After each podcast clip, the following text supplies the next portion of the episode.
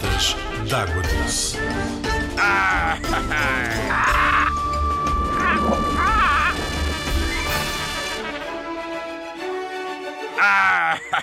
Olá, pirata de água doce, cá estou eu outra vez, não é?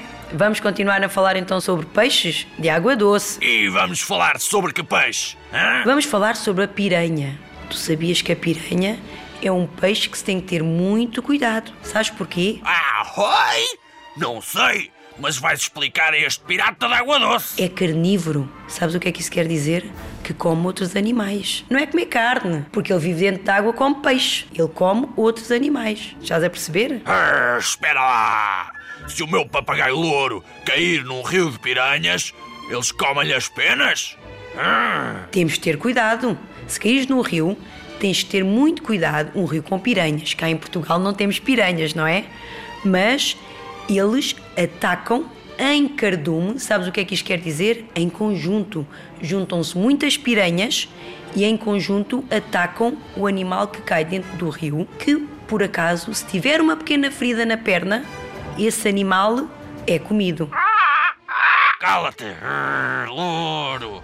Ou atiro-te ao rio. Como tu sabes, os animais comer outros animais faz parte da vida, certo?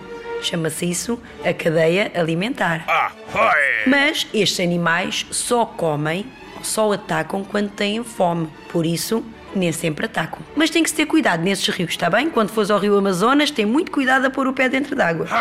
Sabias também que estes animais, a fêmea, que é a mãe, deposita o ovo ou põe os ovos dentro de um ninho construído por um macho. O ninho é feito por um macho numa zona perto da vegetação. O que é vegetação? É na zona onde tem plantas. Eles escavam um buraco onde depois a mãe ou a fêmea põe os ovos. Ahoy! O ninho de um peixe é completamente diferente do ninho de um, de uma, de um pássaro. Não põem pauzinhos, nem põem eh, folhas. Eles apenas abrem um buraco com a barbatana caudal, que é a que tem mais força, que é a barbatana traseira, e batem muitas vezes a barbatana até abrir um buraco na, na areia. São curiosos, não são estes peixes? Se são. Mas estes peixes depois têm uma coisa, eles não ligam nenhum aos ovos. A fêmea põe os ovos, o macho vai fecundar esses ovos, ou seja, fazer com que nasça dali um peixinho pequenino, mas a seguir vão-se embora, não querem saber deles. Coitadinhas das piranhinhas. Como é que sobrevivem? Eles sobrevivem porque o ninho que os pais escolheram é numa zona abrigada e tapadinha para nenhum outro animal saber que eles lá estão. Se os pais não lhes dão aulas de natação, como é que elas aprendem a nadar, hã? Os peixes são muito espertos. Mal saem dos ovos, sabem logo para que é que servem as barbatanas. Tu não sabes para que servem as tuas pernas? Para andar, certo? Ah, Se vieres ao fluviário de Mora, vens vê-la, ela está sempre a olhar para ti, sabias? Ela, a piranha, tem um corpo vermelho por baixo, por isso é que nós chamamos a piranha vermelha. Também é salpicado com umas escamas do- da cor cinza prateado.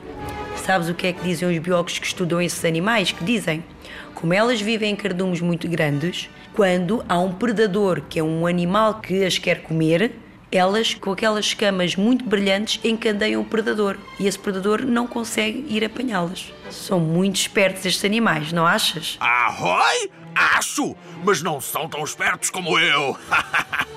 Se tu vieres ao fluviário de Mora, quando chegares ao aquário das piranhas, elas estão sempre a olhar para ti. Elas gostam muito de nós. Comer não comem porque elas estão presas no aquário, mas se lá puseres o dedo, não sei, não sei. Pirata de água doce, já aprendeste um pouco sobre este animal carnívoro? Cá te esperamos para veres mais um animal, a piranha vermelha. Fluviário de Mora. Sempre em movimento.